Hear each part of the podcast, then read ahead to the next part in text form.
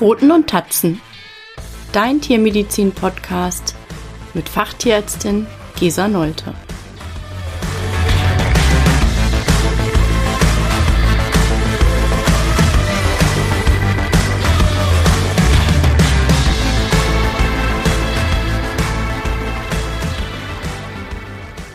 Hallo und herzlich willkommen zu Folge 15. Heute geht es um das Thema Impfung. Ich persönlich finde das Thema Impfung sehr umfassend und auch sehr kompliziert. Ich denke, nach dieser Podcast-Folge ist das auch jedem ein bisschen verständlicher, warum es für Tierärzte eventuell ein kompliziertes Thema ist. Wissenschaftlicher Konsens ist, dass Impfungen einen großen Beitrag zur Gesundheit des Einzeltieres und auch zur Gesundheit der gesamten Population darstellen. Impfungen stellen außerdem einen wichtigen Bestandteil in der Prophylaxe von bestimmten Krankheiten dar. Um die Komplexität des hm, Themas ein bisschen zu verstehen, gehe ich erstmal auf die rechtlichen Grundlagen ein. Seit dem 29. Dezember 2014 muss für Hunde und Katzen und Frettchen, die innerhalb der Europäischen Union grenzüberschreitend transportiert werden, ein EU-Heimtierausweis nach einheitlichem Muster mitgeführt werden. Das ist der blaue Ausweis, der ähnlich aussieht wie unsere äh, Reisepässe. Gesetzliche Grundlage hierfür ist die Verordnung EU Nummer 576 aus 2013 und die Durchführungsverordnung EU Nummer 577 aus 2013. Vor dem 29.12.2014 ausgestellte Ausweise behalten nach diesen Verordnungen ihre Gültigkeit, solange das betreffende Tier lebt. Und Voraussetzung für die Ausstellung des EU-Heimtierausweises durch den ermächtigten Tierarzt ist die eindeutige Kennzeichnung der Tiere, also in dem Fall bestenfalls ein Mikrochip zu den rechtlichen Grundlagen, die auch in der STIKO-Empfehlung ähm, nachzulesen sind, bedürfen alle Impfstoffe einer Zulassung in Deutschland durch das Paul-Ehrlich-Institut oder eines vergleichbaren europäischen Rechtsaktes. Die Gebrauchsinformation ist Teil der Zulassung des Impfstoffes und grundsätzlich sind die dort enthaltenen Informationen zu beachten. Die von der STIKO-VET also Ständige Impfkommission Veterinär, erarbeiteten Empfehlungen entsprechen in Einzelfällen nicht den Anwendungsempfehlungen der Zulassungsinhaber in den Gebrauchsinformationen. Über die Verbindlichkeit der Anwendungsempfehlungen gibt es unterschiedliche Rechtsauffassungen. Im Zweifelsfall ist davon auszugehen, dass ein Abweichen von den Anwendungsempfehlungen zu einem Erlöschen der Herstellergewährleistung führt und das Behandlungsrisiko auf den behandelnden Tierarzt übergeht. Sprich, es gibt Impfleitlinien von der sogenannten Ständigen Impf Impfkommission Veterinär zur Impfung von unter anderem auch Kleintieren.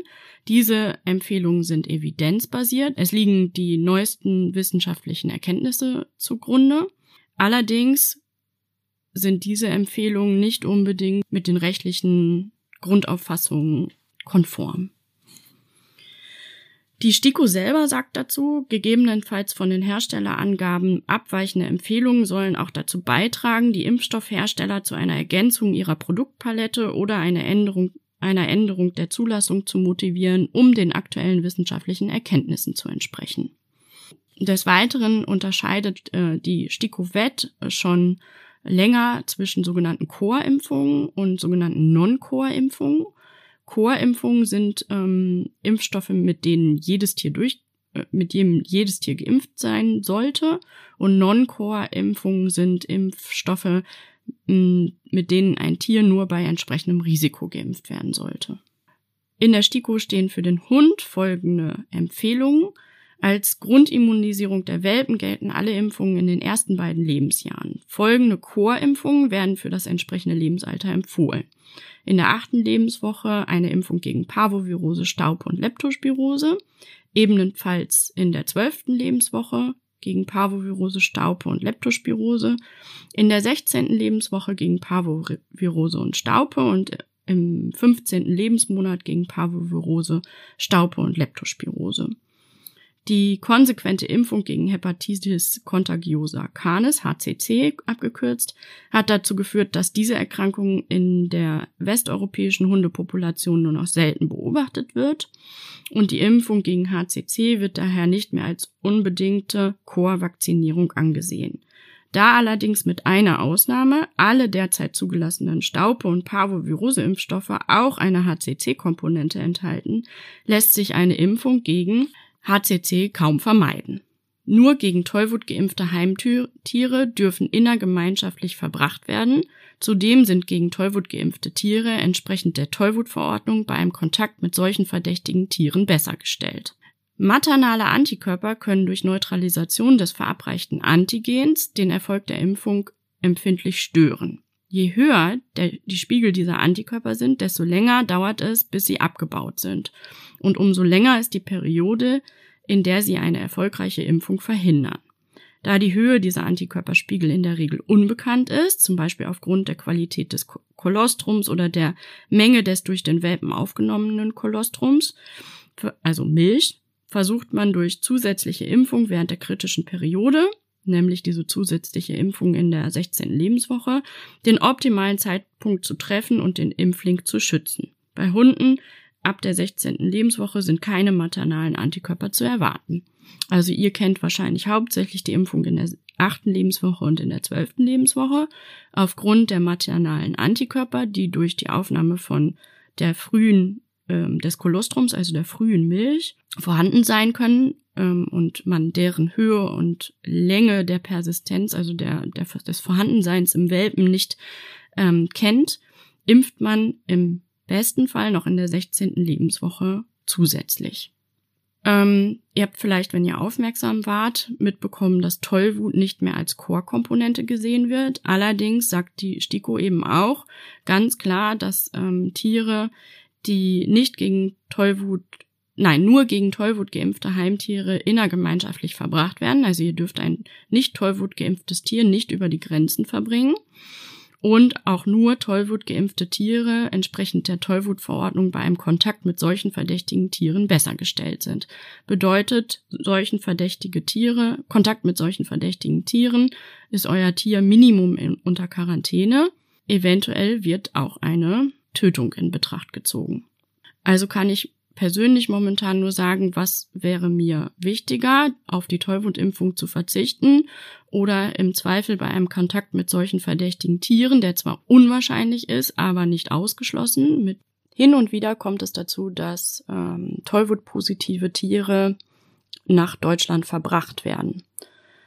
Und im Falle eines Kontaktes ähm, eine potenzielle Tötung meines Tieres in Kauf zu nehmen, da muss ich sagen, wäre mir persönlich die Tollwutimpfung ähm, alle paar Jahre deutlich lieber. Bei den Katzen sagt die STIKO ebenfalls, dass die Grundimmunisierung alle Impfungen in den ersten beiden Lebensjahren sind. Als empfohlene Chorvakzinen im Rahmen der Grundimmunisierung gelten bei der Katze die Impfung in der achten Lebenswoche gegen das feline Herpesvirus, das feline Calici-Virus und die Panleukopenie. Ebenfalls in der zwölften Lebenswoche, in der sechzehnten Lebenswoche und im fünfzehnten Lebensmonat.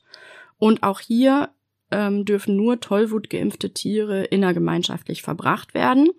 Und ähm, die to Tollwut geimpften Tiere sind entsprechend der Tollwutverordnung bei einem Kontakt mit solchen verdächtigen Tieren besser gestellt.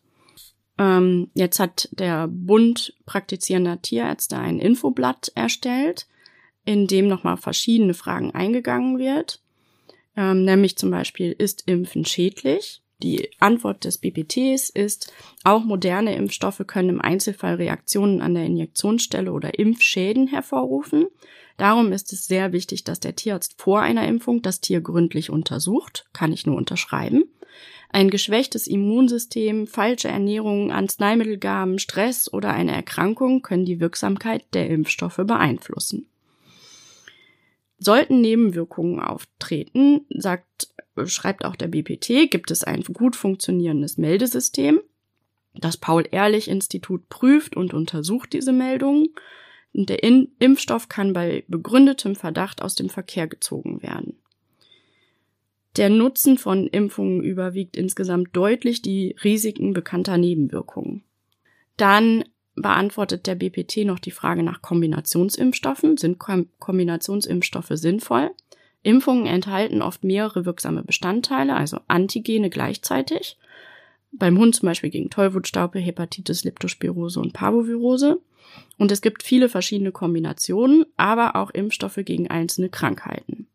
Wiederholungsimpfungen werden durch Kombinationsimpfstoffe erleichtert, weil sie alle auf einmal gespritzt werden können. Euer Tier wird also nur einmal gepikst.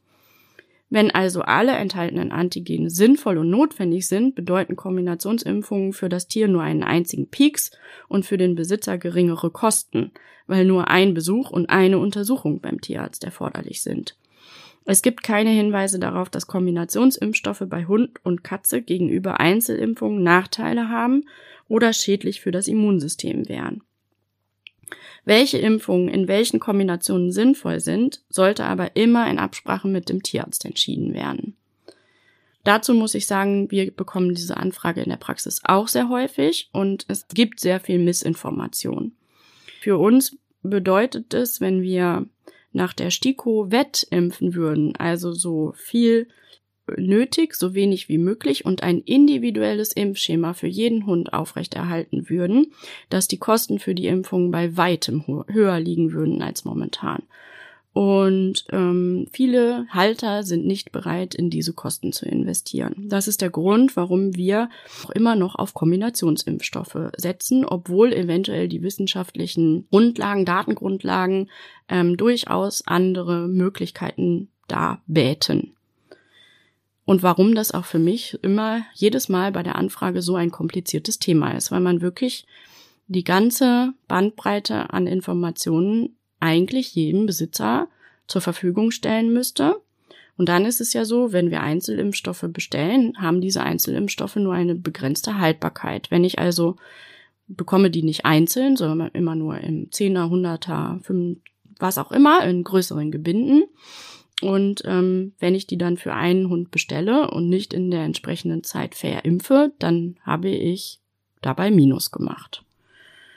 Also wenn sich mehr Besitzer dafür bereit erklären würden, auch wirklich ein individuelles Impfprogramm durchzuziehen, wäre ich von der Datengrundlage, wissenschaftlichen Grundlage durchaus bereit, aber es ist leider ganz oft nicht wirtschaftlich.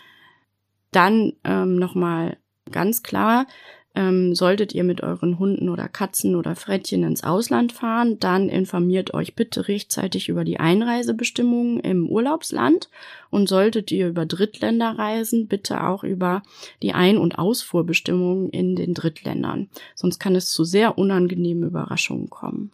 Ist das Impfen vorgeschrieben? Prinzipiell gibt es keine Pflicht zum Impfen. Allerdings schreibt die Tollwutverordnung vor, dass Hunde und Katzen, die Kontakt mit einem tollwutkranken Tier hatten, getötet werden müssen, wenn sie keinen wirksamen Impfschutz haben. Und der besteht nur dann, wenn die Impfung regelmäßig entsprechend der Angaben des Herstellers aufgefrischt wurde. Wer ins europäische Ausland verreisen will, muss generell eine, Impf eine Tollwutimpfung mit einem Eintrag in den EU-Heimtierausweis nachweisen. Für Reisen in Länder außerhalb der EU wird oft verlangt, dass die Tollwutimpfung höchstens zwölf Monate alt sein darf. Auch weitere Impfungen, zum Beispiel gegen Staupe oder Wirksamkeitsnachweise, werden von einigen Ländern gefordert, also Titerbestimmungen. Muss jedes Jahr geimpft werden? Wenn ein Impfstoff zugelassen wird, wird auch festgelegt, in welchen Abständen eine Impfung wiederholt werden soll. Zu berücksichtigen ist dabei, wie hoch das Risiko des einzelnen Tieres ist, sich anzustecken und wie häufig eine Erkrankung regional auftritt, also der sogenannte Infektionsdruck. Einige Impfungen sollten jährlich, andere alle zwei oder drei Jahre aufgefrischt werden. Impfungen gegen bakterielle Erreger müssen wenigstens jährlich vorgenommen werden.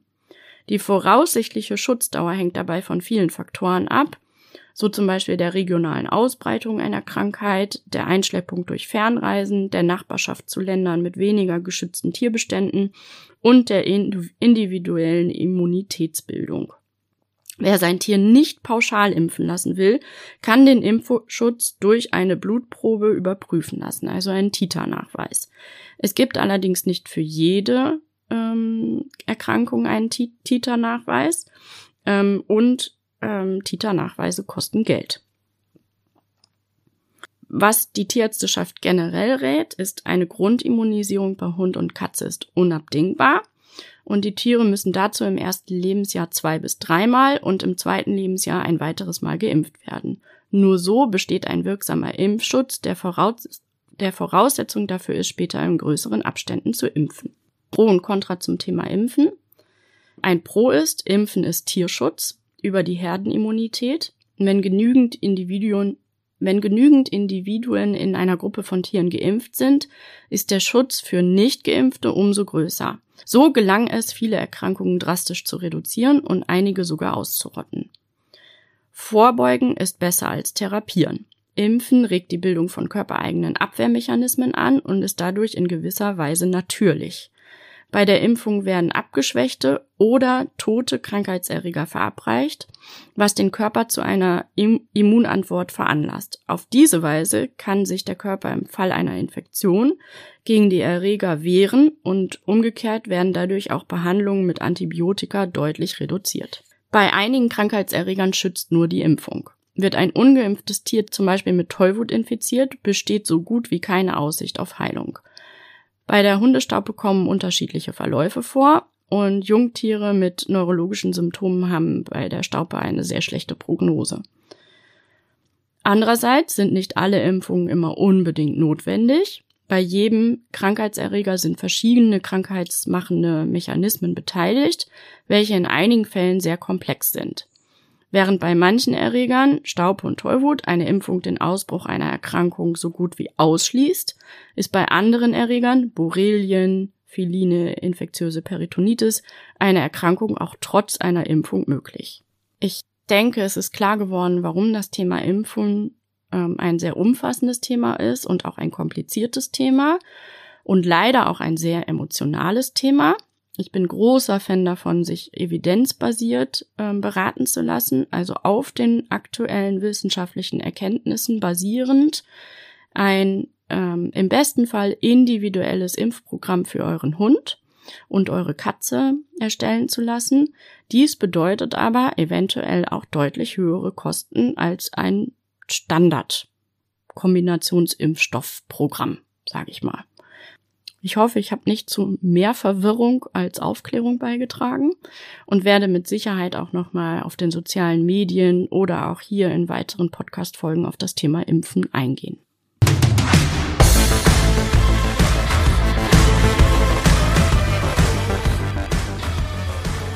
Dir hat dieser Podcast gefallen? Dann freue ich mich, wenn du ihn abonnierst. Wenn du Themenvorschläge hast, schreib mir gerne unter info at pfotenundtatzen.com.